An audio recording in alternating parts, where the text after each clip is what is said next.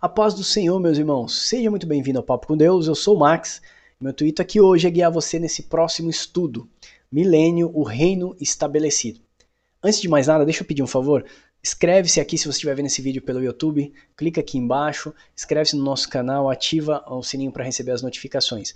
Se você está sendo abençoado, abençoa outras pessoas também, porque o algoritmo do YouTube vai entender que isso é relevante para outras pessoas, assim como para você, ok?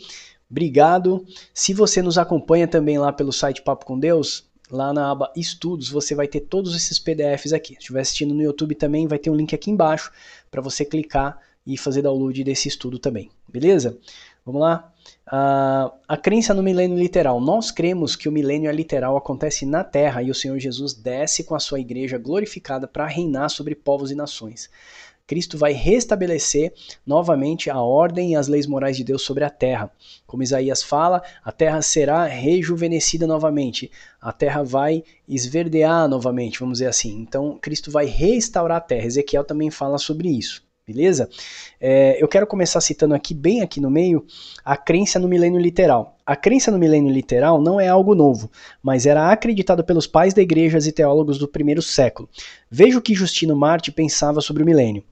De minha parte, olha o que Justino Marte fala. De minha parte, eu e alguns outros cristãos de mentalidade correta não só admitimos a futura ressurreição da carne, mas também mil anos em Jerusalém reconstruída embelezada e aumentada, como prometem Ezequiel e Isaías e outros profetas. Com eleito, Isaías diz a respeito desse tempo de mil anos: haverá céu novo e terra nova, e não se recordarão do passado, nem lhes virão a lembrança, mas encontrarão a terra alegria e regozijo que eu crio. Justino Marte falou isso por volta do ano de 155 depois de Cristo. É por isso que é, é bastante importante também a gente olhar para a patrística, os primeiros pais da igreja, os primeiros bispos, o, o, o, que houve. Eles andaram com os discípulos de Cristo. Cristo foi discipulou 12 homens e, e 12 homens discipulou outros homens, né? Eu, eu li Policarpo de Esmirna, é, Inácio de Antioquia, que aprendeu com João, foi discipulado por João, conheceu o apóstolo Paulo. Isso só aumenta a nossa fé quando a gente vê esses homens do primeiro século falando exatamente aquilo que os apóstolos falavam. Né? E que Justino Marte fala exatamente isso, que ele crê no reino literal, porque ele, ele, ele lê no livro de Isaías e Ezequiel e entende que o reino será literal e Cristo restaurará novamente a terra, beleza? Introdução aqui, ó, esquerda. O Apocalipse não é um livro que pode ser lido e interpretado linearmente, ou seja, seus assuntos se conectam em capítulos diferentes. Nós já falamos isso em outros vídeos. O Apocalipse não pode ser lido de forma linear, como se fosse uma história contando de 1 a número 10, né? Apocalipse, Deus conta a história e depois volta novamente na história para acrescentar detalhes, né? Então, é possível ver quando é, ver Deus contando uma história em um capítulo e repete a narrativa faz uma pausa e conta novamente a história com outros detalhes. É como se Deus estivesse dando um zoom na história.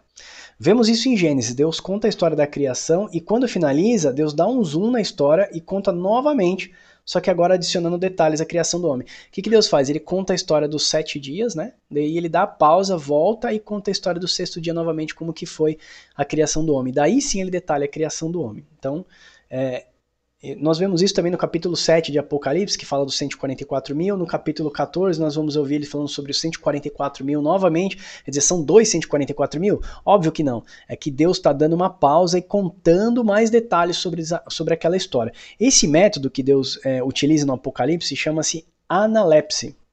Eu coloquei aqui é, o significado de analepse segundo Wikipedia, que é flashback, né? É uma interrupção de uma sequência cronológica narrativa pela interpolação de eventos ocorridos anteriormente. Então Deus interrompe aquela narrativa, volta novamente, acrescenta mais detalhes e depois prossegue com a narrativa, ok?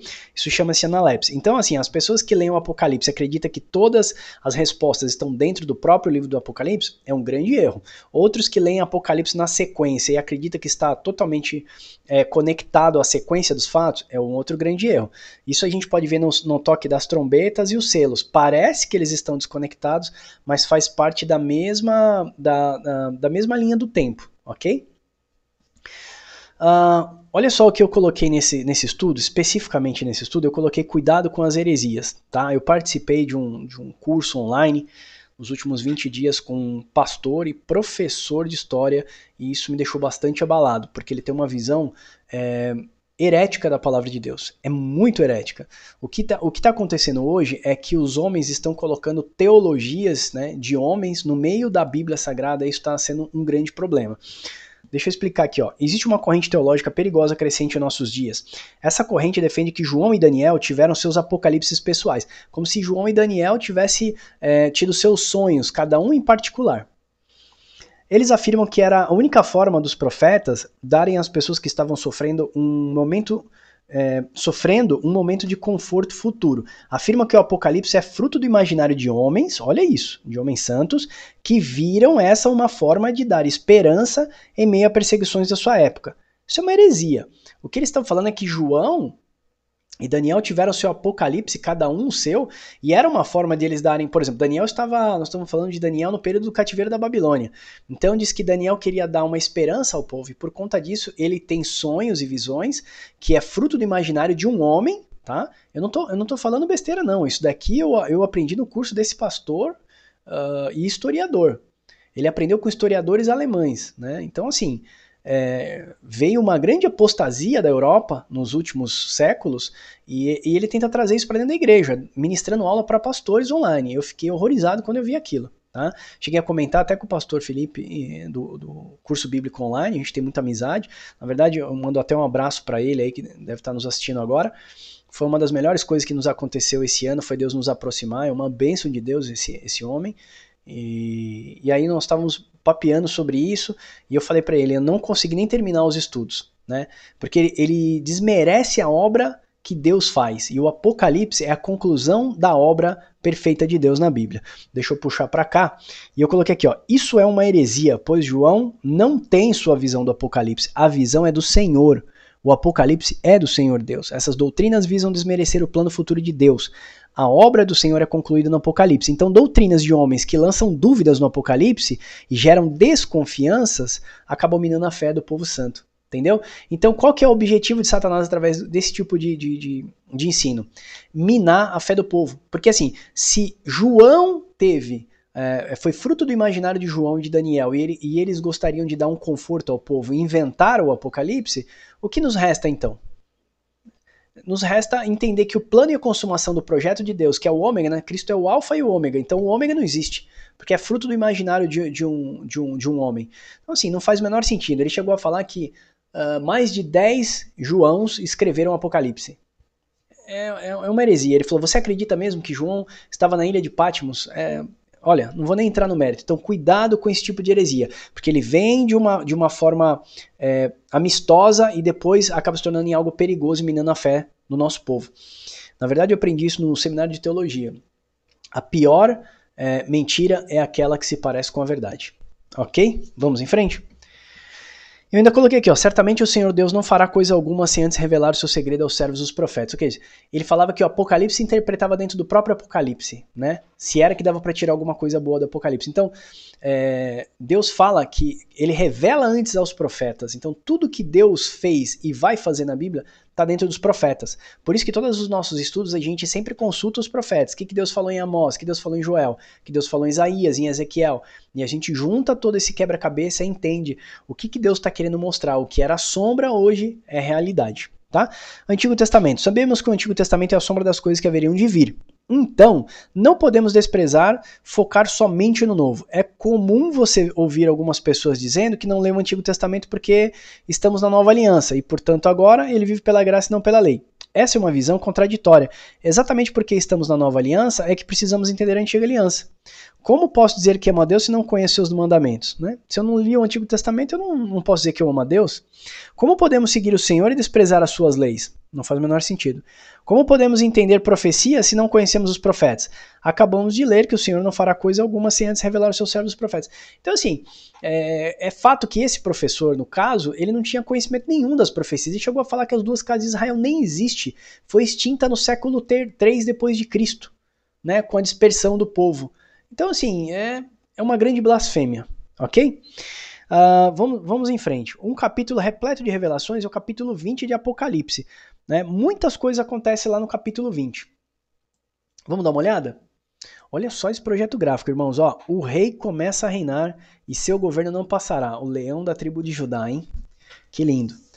Então, voltando para o capítulo 20 de Apocalipse, ó, lá tem a prisão de Satanás, a primeira ressurreição, os mil anos, que é o milênio, a grande rebelião, que é o Gog e Magog, a destruição de Satanás e o julgamento dos mortos num juízo final no grande trono branco. Então, assim, é um capítulo que eu não vou, eu não vou detalhar ele aqui, mas seria bacana vocês darem uma lida depois de vocês passarem por esse estudo aqui do milênio, tá bom? Ele tem muito a acrescentar. O início do milênio. Após o arrebatamento da igreja, e a guerra do Armagedon, Jesus inicia seu reinado de mil anos na terra. Ele julgará, olha só esse versículo de Isaías: ele julgará entre os povos e corrigirá muitas nações. Estas converterão as suas espadas em relhas e arados e suas lanças em podadeiras. Uma nação não levantará espada contra outra nação, nem aprenderão mais a guerra. Vinde, ó casa de Jacó. Olha só, a casa de Jacó. Já são as duas casas restauradas. A casa de Jacó é, é a restauração das duas casas de Israel. Então, ó, vindes, ó casa de Jacó, e andemos na luz do Senhor. Miqueias fala exatamente a mesma coisa. Então aqui está falando que Cristo vai julgar e vai corrigir as nações no milênio. Então isso já nos prova que Cristo estará na terra no milênio.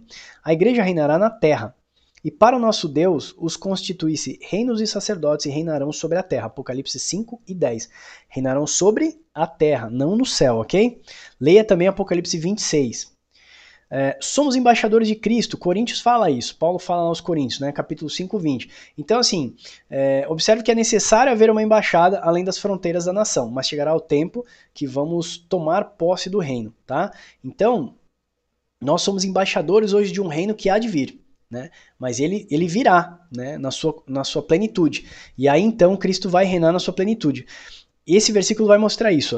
Respondeu Jesus: O meu reino não é deste mundo. Se o meu reino fosse desse mundo, os meus ministros se empenhariam por mim, para que eu não fosse entregue aos judeus. Mas agora, detalhe para esse agora, o meu reino não é daqui. João 18,36. A palavra agora na tradução do grego significa agora, atualmente, hoje ou presentemente. Então, o que, que Cristo está dizendo assim? Ó, agora, nesse momento, meu reino não é desse mundo. Né? Não era o momento de Cristo tomar posse do reino. Cristo estava aqui, na verdade, não para julgar e condenar as nações, mas para salvar aquilo que havia se perdido. Lembram disso, né?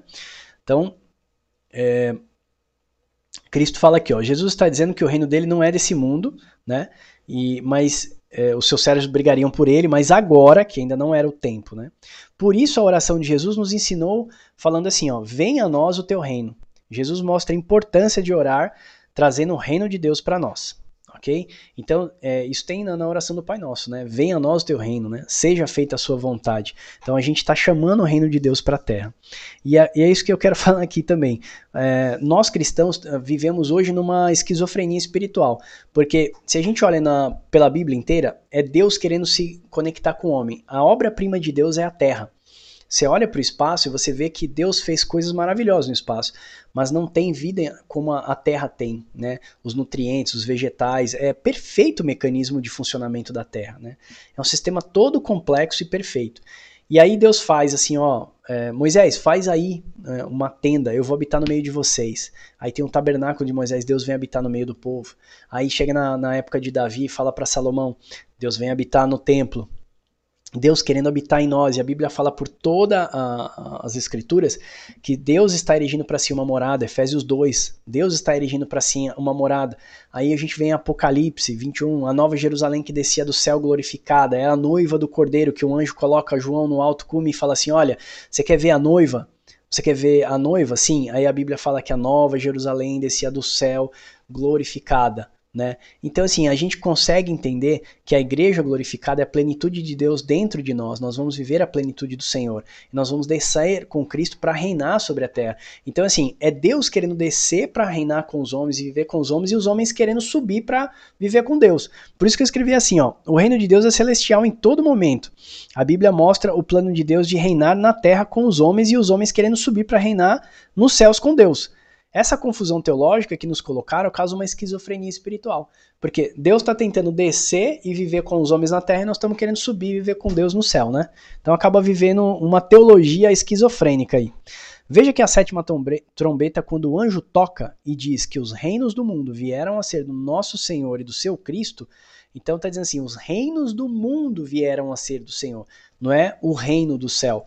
Então Cristo vai reinar no mundo, ok? Na terra. Apocalipse 9,15 mostra Jesus regendo as nações com cetro de ferro.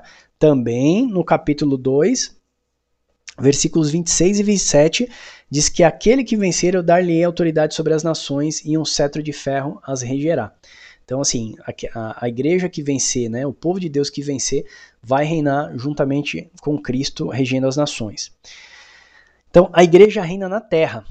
O reino e o domínio e a majestade dos reinos debaixo de todo o céu serão dados ao povo dos, ao, ao povo dos santos do Altíssimo. O reino será reino eterno e todos os seus domínios o servirão e lhe obedecerão. Daniel 7, 27. Então está falando que o povo de Deus vai reinar debaixo dos céus, né?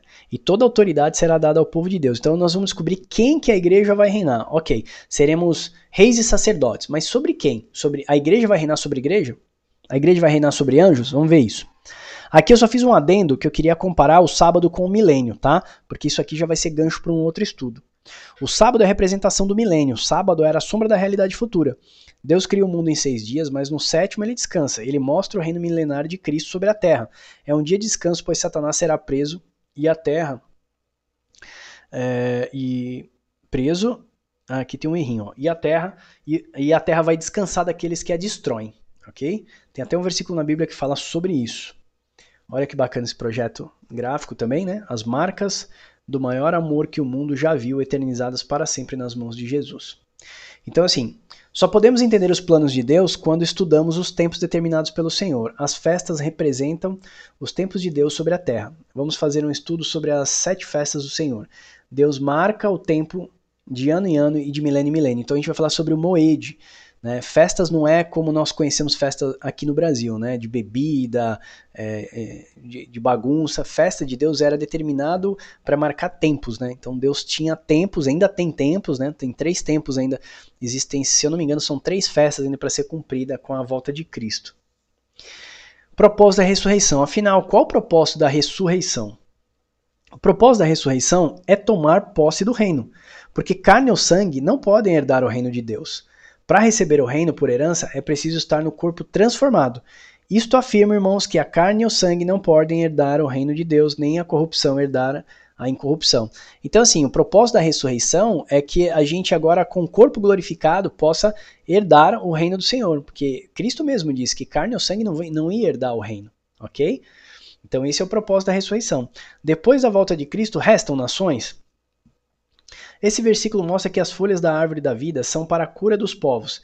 Então já podemos perceber que restam nações. Olha só, no meio da praça, de uma outra margem do rio, está a árvore da vida que produz doze frutos, dando seu fruto de mês em mês. E as folhas da árvore são para a cura dos povos. Apocalipse 22, 2. Deixa eu pegar aqui. Eu acho que eu tô com. Olha, já tô até com ela aberta aqui. Apocalipse 22. 22 capítulo, ah, versículo 2. No meio da praça, de uma outra margem do rio, está a árvore da vida que produz doze frutos, dando seu fruto de mês em mês. Ó, não é o fruto que vai curar as nações. E as folhas da árvore são para a cura dos povos. As folhas da árvore. Vamos clicar aqui em folhas? A gente vai pegar. Folha significa pulon, né? Do grego. Vou pesquisar ela. Desculpa, irmãos, estou bem Opa. Puxando aqui, deixa eu ver. De outra imagem do rio, suas folhas. Pesquisei aqui. Beleza. Olha só, eu vou procurar ele aqui numa concordância bíblica. Ele está me apontando para Mateus 24, 32. Olha aí. Olha que clássica parábola, né? Linkando com o Apocalipse. Aprendei-vos, pois, a parábola das figueiras, quando já os seus ramos se renovam e as suas folhas brotam. Suas folhas brotam sabeis que está próximo o verão. Então aqui está linkado direto com o Apocalipse, né, que eu acabei de falar para vocês da parte de folhas. As suas folhas serão para a cura das nações. Olha só, se a igreja possui corpos glorificados, por que as nações precisam comer das folhas da árvore para serem curados? Ué, não vai ter morte, não vai ter dor, não vai ter doença, né? A igreja, quando for arrebatada e os corpos glorificados, a gente não vai ter doença. Então, para que, que as folhas vão servir para a cura das nações? Porque as nações que restarem, aquelas que não seguiram a besta, não receberam a marca na sua testa, na sua mão, elas vão ter sobrado na terra. Deus não vai destruir essas nações. Essas noções vão ser regidas pela igreja. A igreja vai reger estas nações com cetro de ferro. Tá? Então está dizendo aqui, ó, no estudo dos gafanhotos eu citei sobre o povo de Deus ser a erva que frutificou. Lá eu falo que Isaías fala que as folhas, vós sois folhas verdes desta terra. Isaías é, cita bastante o povo de Deus como folhas verdes. Então o que eu estou querendo fazer um paralelo aqui é que a igreja glorificada será cura para as nações. Finalmente, o corpo de Cristo em sua plenitude governará e trará a justiça do reino de Deus para a terra. Aleluia. Então, esse versículo mostra que a árvore da vida vai estar no centro da cidade e vai ter 12 frutos por ano, e as suas folhas serão de cura para as nações. É um tipo do que a igreja vai ser para as nações. As leis morais de Deus vão ser estabelecidas novamente. Né? Haverá justiça no reino de Deus, porque hoje impera a injustiça. Vai ser maravilhoso, irmãos. Quem são as nações? No livro de Daniel é relatado quatro animais que subiam do mar. Lembra disso? Ó, leão, urso, leopardo e a besta. Daniel 7, do 4 ao 12. Você pode dar uma lida lá. Daniel relata que a besta foi morta. Ó, o quarto animal, ele foi morto. E foi lançado para ser queimado. E os outros três animais foi lhe tirado o domínio e lhe prolongado a vida. Então ficou claro que Deus não vai destruir todas as nações.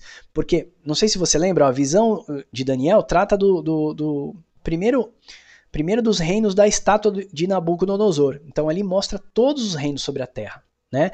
O anticristo ou a besta que Daniel viu no capítulo 7 será derrotado e lançado no lago de fogo, como mencionado no Apocalipse 19 e 20. Tá? Segundo ponto que vemos no capítulo 7 de Daniel é que os demais animais tiveram seu domínio retirado e prolongado sua vida. Ou seja, Deus tira o governo das, das demais nações que restarão e entrega à igreja a governança das nações. O prolongamento de vida das nações são os mil anos literais sobre a terra. Lembra daquele é, versículo de Isaías que, a gente, que nós lemos? É, e de Daniel, também Daniel 7, que fala que foi-lhe tirado o governo, foi entregado ao povo santo. Então, assim, toda a autoridade e governança das nações, dos países, vão ser entregue à igreja, e a igreja vai reinar glorificada. E a igreja vai ser cura para as nações, porque a igreja vai mostrar uh, as leis morais de Deus, os caminhos de Deus para as nações, ok? Uh, novo céu e nova terra, o oitavo milênio e eternidade futura. Deus não destruirá a terra, ele restaurará a terra. Veja Isaías e Ezequiel. A visão que João teve foi uma, uma nova terra, agora restaurada, sem pecado, com o reino de Cristo governando onde o mundo governando o mundo onde habita a paz e justiça. Lançou os fundamentos da terra, ela não vacilará em tempo algum. Salmo 104. Em, em alguns, algumas traduções, fala que ela não, é, ela não passará, a terra não passará, tá? Uma geração vai e outra geração vem, mas a terra permanece para sempre. Então a terra não foi feita para ser destruída, irmãos. É, eu acredito nesse plano de Deus, é, na permanência da terra, ok? Nós, porém, segundo a sua promessa, esperamos novos céus e nova terra nos quais habita a justiça. Aleluia. Aleluia, aguardamos o dia da nossa redenção. Então, assim, eu respeito a visão dos irmãos, eu quero dizer que essa é a nossa visão é referente ao, ao, reino milenar, que Cristo vem novamente com a sua igreja glorificada, os altos céus, a nova Jerusalém que descia do céu, restabelece o seu reino na terra, toma posse do seu reino verdadeiramente na terra, passa a reinar, a igreja se torna reis e sacerdote sobre todas as outras nações, nós vimos ali em Daniel 7, foi tirada a autoridade dos outros três animais e passado ao povo santo. Então eu acredito na restauração de todas as coisas, como o profeta Isaías fala. Uh, o mundo novamente será restaurado.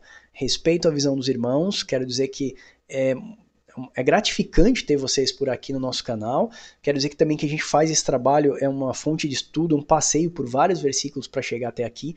Eu faço isso com muito amor e temor no coração, porque eu sei que eu estou conseguindo abençoar outras pessoas aí é, pelos vídeos, pelos, pelo canal também, né, pelos PDFs que a gente faz, tá bom? Deus abençoe você, espero que esse estudo tenha te abençoado. Se te abençoou, pega esse estudo aqui, manda para outras pessoas, não deixa de se inscrever no nosso canal, porque você vai abençoar outras pessoas. Se isso foi relevante para você, você por favor, se puder ativar o sininho lá para gente, para você receber notificação dos próximos estudos, vai ser uma benção para outras pessoas também. Tá joia?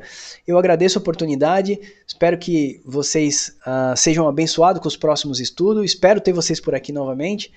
E desculpa pelo estudo longo, realmente foi bem difícil falar sobre esse tema. E olha que a gente pulou bastante coisa, acabei tirando muita coisa fazendo um pente fino. A nossa proposta era fazer um, um PDF, só uma lâmina só, Já tinha ficado mais de seis e eu tentei reduzir para ver se a gente colocava isso aqui em três, tá? O milênio, como toda a palavra de Deus, é um assunto que não se esgota. Tem muita coisa para a gente falar aqui no milênio, tá bom? Mas é um panorama geral e eu espero ter te abençoado através desse estudo. Tá joia? Deus abençoe você e até o próximo Papo com Deus.